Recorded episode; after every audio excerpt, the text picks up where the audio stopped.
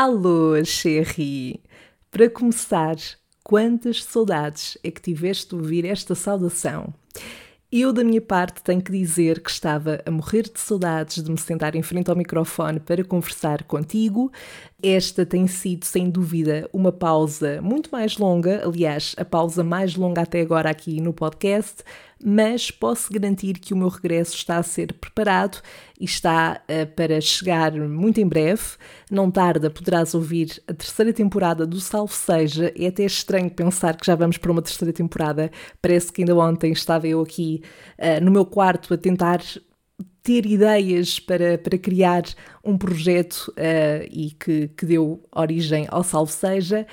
E, num breve ponto de situação, dizer-te que está tudo bem deste lado, têm sido dias com muito trabalhinho, ainda bem, um, e portanto os fins de semana acabam por ser eh, aquela oportunidade para descansar e também para fazer um brainstorming uh, em relação ao conteúdo que quero trazer aqui ao podcast.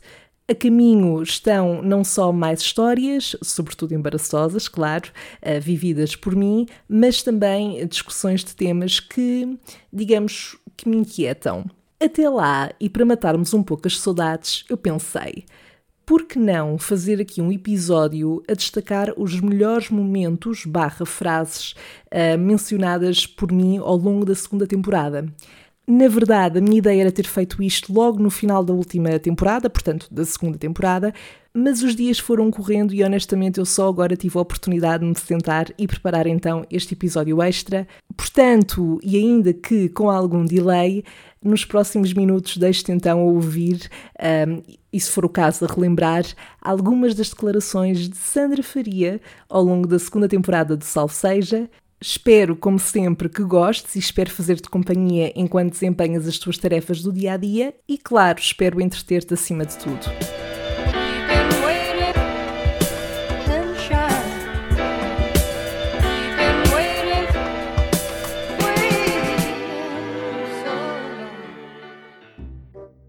Eles começam por indicar os desafios para o signo de touro neste ano e dizem o seguinte. Quem é de touro está a viver transformações muito importantes em 2021. Essas transformações astrológicas indicam a necessidade de se colocar mais, principalmente a nível social, dentro de um contexto mais público e amplo. É preciso sair do familiar, do confortável e tomar alguns riscos. Ok, deixem-me só fazer aqui uma nota. Isto é tudo muito giro e de facto eu quero. Quero sair do meu contexto, quero sair do seio familiar. Mas não dá para sair de casa. Eu vou fazer por isso assim que for possível, certo? Mas, eh, mas para já, olhem, é o que temos. Eu não gastei tanto em souvenirs. souvenirs? Espera, porque eu sinto que estou a pronunciar isto mal. Portanto, eu vou aqui ao Sr. Google Tradutor e vou pôr uh, francês. Sim, está mesmo a acontecer e eu não vou tirar esta parte do episódio. Porquê? Porque eu gosto de milhares. Eu gosto de fazer figura de burra. É isso que eu gosto de fazer. Souvenirs. Souvenir. Souvenir. Ok, souvenir. Ora, eu tinha um professor, isto no segundo ano, penso eu, que a certa altura adoeceu e estava já a faltar algumas aulas. Aliás, acho que essas aulas estavam a ser dadas já por outro professor ou professora. Eu não me recordo deste pormenor, mas acho que era isso. E às tantas, numa dessas aulas, eu recebo uma chamada uh, e saí para ir atender. E quando atendo, ouço a voz de uma mulher com um tom não muito animado a dizer que era a filha desse meu professor que tinha adoecido e que queria informar que o pai acabara de morrer. E up, como é que a Sandra Faria reagiu? Eh, não me lembro nitidamente. Aliás, lembro-me muito bem de ter ficado uh, em choque e eu acho que a minha primeira resposta, quase certeza, foi algo como: Ah, uh, certo, lamento imenso por saber.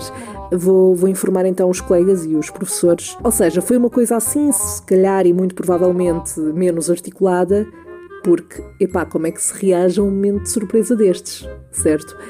E houve uma das vezes em que eu ia servir uma mesa com o seu pedido, uh, e lá eu com a bandeja, não é? A tentar não entornar nada, até que caem de tropeço num degrau ou num volume qualquer que havia no chão e quase, mas quase entorno uma Coca-Cola para cima de um cliente. Uh, ele reagiu rapidamente e conseguiu que a garrafa não caísse e entornasse. Eu pedi imensa desculpa e quando olhei para trás tinha os donos do restaurante a olhar para mim. Eles, eles eram super simpáticos comigo, mas eu senti que eles estavam com aquele olhar tipo: Oh meu Deus, o que é que quase acabou de acontecer? Ora então, eis uma bela noite. Ou melhor, era uma vez a Princesa Sandra. A Princesa Sandra foi ao trance e apanhou uma grandíssima bebedeira. E então estávamos de saída, ou mudar de sala, ou a, a caminho da casa de banho, whatever. Já não sei o que é que nós estávamos a fazer.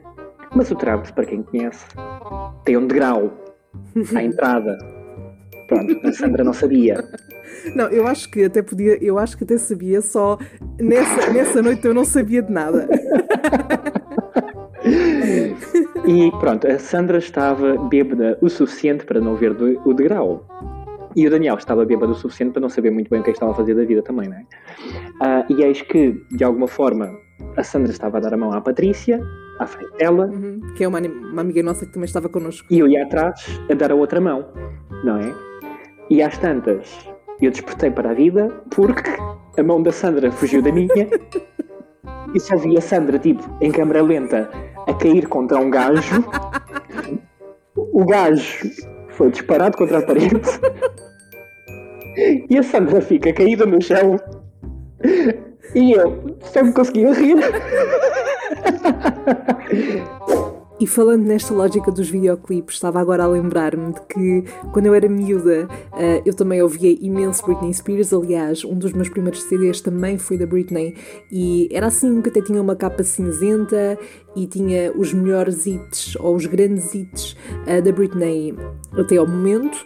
E eu lembro-me que a Toxic, não é? Que é o hino que nós sabemos que é, sempre que eu via o videoclipe e eu tentava reproduzir. Então eu tenho uma imagem muito clara uh, de mim, uh, miúda, com os meus 6, 7 anos, 8 por aí, a tentar reproduzir uh, uma parte em que a Britney no videoclipe está a passar por, por uns lasers e ela não pode tocar, uh, e então eu tentava fazer aquilo. Pronto, tu não consegues ver a imagem que eu tenho na minha cabeça, e ainda bem, porque é um bocado constrangedor de se ver. Mas, mas pronto, quando somos miúdos também acho que há mais desculpa para isso, não é?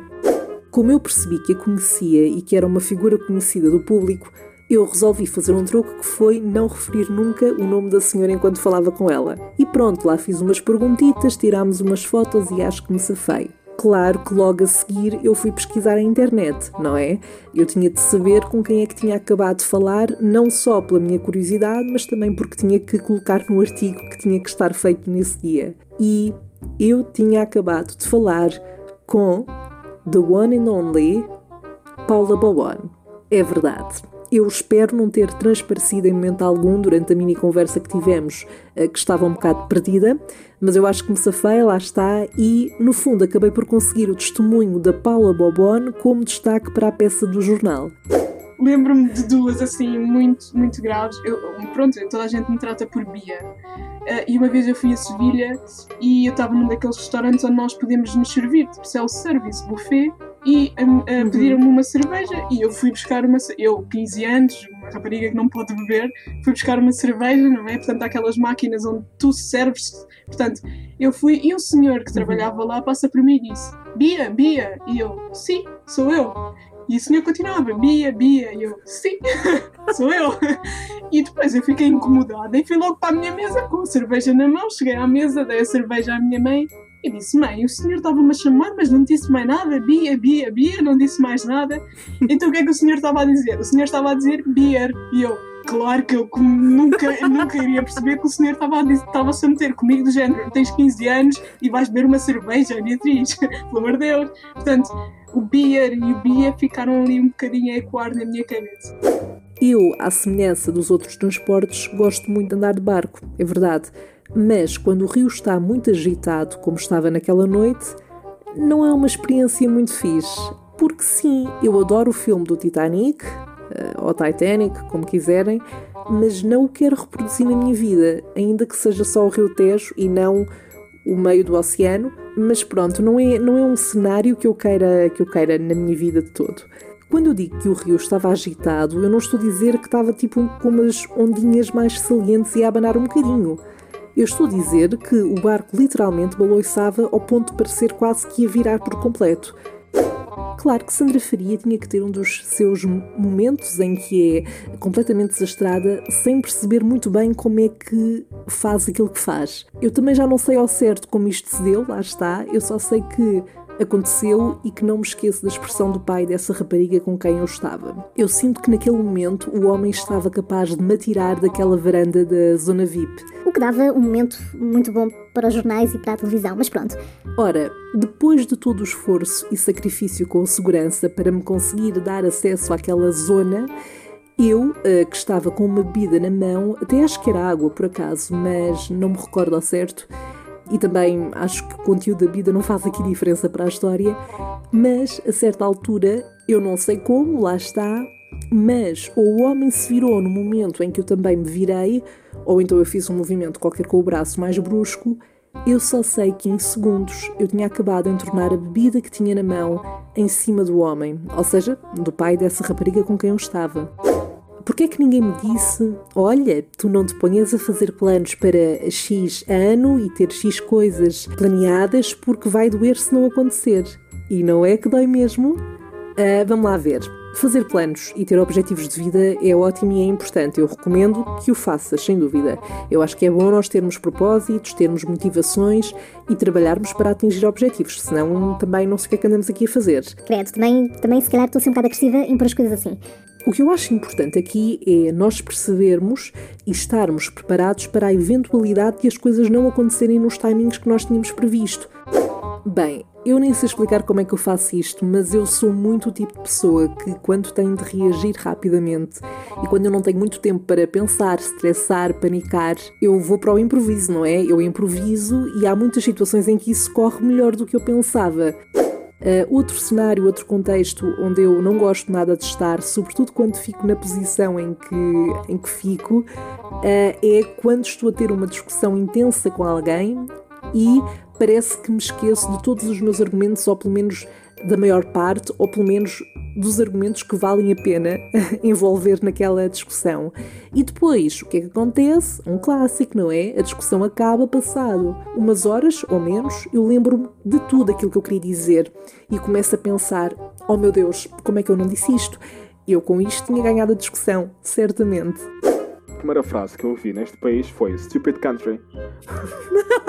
foi tipo, não estou a brincar, a sério. Eu saí do aeroporto, ou não, eu estava a tentar sair do aeroporto com, creio, com dinamarquês ou norueguês. Acho eu, uhum. porque ele era loiro, portanto, não sei, acho que supus só. uh, e a porta do aeroporto não abria. E nós tínhamos um espaço muito pequenino para sair com muitas malas e não havia ninguém para nos vir abrir a porta. Não faz sentido no aeroporto. E nós chamámos alguém e disseram: Ah, não pode ir aí alguém, não pode, ninguém pode ir agora, tem que tentar passar na mesma sozinhos, por aquele pequeno espacinho. Hum. Temos que passar sozinhos por aquele pequeno espacinho com as nossas malas, não é? E depois de muito esforço ridículo e muita ginástica, este dinamarquês, barra norueguês, vira-se para mim como num cenário de filme e diz: Stupid country, vai-se embora. Imagina um cenário de filme, sabes? Olham um para o outro sabem que estão a passar o mesmo. e a primeira coisa que a pessoa diz é Stupid country. Irrita muito pessoas que não são civilizadas ou que são só parvas. Uh, e por acaso foi, foi, aqui, foi aqui em Portugal. Eu fui há dois anos ao Nós Primavera Sound, no Porto, e quando estava a regressar para Lisboa, portanto, um, estava a ir para os comboios e apanhei um autocarro. Opa, e o autocarro tinha praticamente todos os lugares livres. Eu sentei-me no lugar onde à minha volta estavam mais três lugares e, portanto, coloquei a minha mala de viagem aí, porque eu estava um bocado carregada. E, entretanto, entra um casal de senhores já idosos e eu, quando não há lugares no autocarro, carro, eh, obviamente que tenho a questão de, ok, vou-me levantar e ceder o meu lugar. Mesmo que estivesse carregada, arranjava-se forma. Agora, o autocarro estava livre, portanto havia imensos lugares. Uh, e a senhora começa a indicar ao, ao senhor que, com, com, quem estava, vou supor que era o marido, uh, que estava com dificuldade em andar e assim, uh, para se sentar numa das cadeiras à minha frente, sendo que à volta, volta a reforçar, havia outros lugares. eu começo a tentar, mesmo assim, ajustar a minha mala e atirar para, para conseguir que, que a pessoa ficasse confortável o máximo possível, mas estava a ter alguma dificuldade porque a mala estava um bocadinho entalada entre duas cadeiras. E a senhora começa a reclamar comigo: ai, porque ele, ele precisa de sentar e não sei o quê, ajude lá, nananã. Bem, eu já me estava a passar. Eu, eu, não tenho, eu, eu não tenho paciência para a falta de noção das pessoas às vezes. É que é ridículo, é uma situação que não se justifica de todo, até porque eu não estava num lugar uh, que fosse prioritário para pessoas com alguma deficiência, com, com grávidas, uh, pronto, que, que fosse reservado para essas pessoas. Portanto, em nada aquilo se justificou. Estive para aí uma vez na, na empresa e fui só para ir buscar material, tenho estado sempre em teletrabalho, uh, mas já me aconteceu noutros sítios entrar, dizer boa tarde a toda a gente, boa tarde, boa noite, seja quando fosse, porque uh, eu já fiz diferentes turnos e, e ouvir um grigri no fundo. As pessoas não respondem. E às vezes, claro, que podem estar mesmo distraídas ou ocupadas, mas já aconteceu não estarem e não responderem na mesma. E até olharem para mim e não responderem. Bom, eu sempre fui uma criança que adorou estar no mar. Eu adoro, desde sempre, estar no mar. Sou aquela pessoa no grupo que, que vai à praia ou à piscina que passa a maior parte do tempo uh, dentro da água. Mas eu não sei porque a verdade é que eu tinha muito medo, uh, sobretudo em miúda, de estar em zonas fora de pé e uh, também de ondas muito grandes, isto no caso da praia. A verdade é que continuo a não adorar ondas muito grandes, mas já consigo lidar. Aliás, uma coisa que me chateia imenso é quando vou à praia e está aquele mar que está constantemente com ondas atrás umas das outras, super grandes, e eu mergulho numa onda e depois, quando já estou a, a sair, não é? A vir ao de cima, quero respirar e não consigo porque já tenho que estar a mergulhar na próxima onda. A pessoa quase que fica sem, sem respirar. Aqui a verdadeira questão é esta: é que se eu não tivesse insistido, se eu não tivesse voltado a ligar, eu provavelmente continuaria não sei quanto tempo à espera de uma resposta. E a conclusão desta história é que, no fundo, isto é o básico dos básicos no que toca a ter o mínimo de ética profissional, o mínimo de consideração pelas pessoas. Nada justifica o facto de deixar uma pessoa completamente pendurada e não dar uma resposta, ok? Eu fiquei literalmente à espera para saber e não avancei com mais nenhuma candidatura para nenhum lado, não avancei com mais. Eh, não, não estava à procura sequer, porque estava dependente daquela resposta. Não queria avançar também sem saber qual é que era a situação ali e porque a última resposta que me tinham dado é que eu efetivamente tinha ficado e, portanto, que ia começar a trabalhar com eles. Eu não disse aos meus avós paternos, uh, que são, portanto, deste lado da família, do, do, dos tios, onde eu estive ehm, nesta, nesta casa estes dias, ehm, eu acho que não lhes cheguei a dizer, ah, sim, vou passar uns dias ao Algarve. Não sei se foi porque não surgiu, não me lembro. Ou, para dizer a verdade, eu acho que o que aconteceu foi algo como: eu não disse até se aproximar a data e para aí dois dias antes falei com eles ao telefone e disse: Ah, sim, vou passar agora estes dias lá ao Algarve, etc. E eles tinham dito que eventualmente se calhar iam para o Algarve ou assim, mas que iam mais para a frente, pá, uma coisa desse género. E... Eu juro, eu juro que isto não é peta, eu juro que não estou a mentir. Que eu até eu fiquei incrédula, eu pensei, qual é que é a probabilidade? Na viagem para lá, Uh, nós optámos por fazer um caminho que não foi pela, pela Estrada Nacional, portanto foi por dentro, e do nada passamos por um carro na Berma que era igual, igual ao dos meus avós. Eu não reparei se a matrícula era igual, mas era igual. Nós passámos depressa, mas pareceu-me que as pessoas que estavam lá dentro tinham uma, um, tinham uma aparência muito semelhante à dos meus avós, parecia-me. Mas eu só pensava, não, não pode ser. Não pode ser porque literalmente falei com eles ontem, disse que vinha, portanto, como é que eles conseguiam vir uh, no mesmo dia? Até porque não me tinham dito isso. Não é que quando chegamos ao Algarve, passado, uh, não sei, ao final do dia ou o que é que foi, os meus avós aparecem lá. Olha, a sério, eu eu estava eu tava para, para cair no chão. Imaginem o que é. Uh, eu nem sabia ainda bem para o que é que ia com o facto de ter aquele controle, vá, dos meus tios. Mas saber que estariam lá os meus avós, epá, não, não. Ah, e depois, para melhorar, a cada passo eu via do meu lado direito, portanto, onde estava essa pessoa sentada, via uma luz de um ecrã e que basicamente era essa senhora que de vez em quando lá pegava no telemóvel isto durante o filme. Portanto, não foi um intervalo, até porque não houve intervalo um, durante o filme. Eu penso que eles agora não estão a fazer intervalo. E, portanto, ela de vez em quando lá pegava no telemóvel. E, e, e isso é uma coisa que me dá ansiedade, porque é a mesma coisa que estar no teatro ver uma peça e estar a pegar no telemóvel não faz, não faz sentido. Eu sei que a nossa capacidade de concentração e de atenção tende a ser cada vez mais reduzida devido ao tempo que nós passamos ligados. Hum, epá, mas por amor de Deus, isto é péssimo. E depois é claramente uma coisa que, que, que, chama a atenção das pessoas que estão à volta porque a sala está escura e esses, essas luzes ficam mais evidenciadas. Bom, Cherry, estes foram então alguns dos melhores momentos, chamemos assim, ou melhores referências, se preferires, um, dos episódios da segunda temporada. Não sei se ficaste a sentir uma nostalgia, se te lembravas de todos, ou se há algumas destas frases que ouviste pela primeira vez, mas já sabes que, em qualquer um dos casos, podes ouvir ou podes voltar a ouvir uh, os episódios através da tua plataforma favorita, quer seja no Spotify, no YouTube, no iTunes, no Anchor, entre outras plataformas onde encontras todos os episódios do podcast. Se não segues o Salve Seja nas redes sociais, podes fazê-lo pesquisando por Salve Seja Podcast no Instagram e no Facebook. Temos publicações todas as semanas e eu também costumo partilhar alguns devaneios através das stories. Portanto, passa por lá e com isto despeço não por muito tempo. Voltamos a falar muito em breve, mas até lá, bye!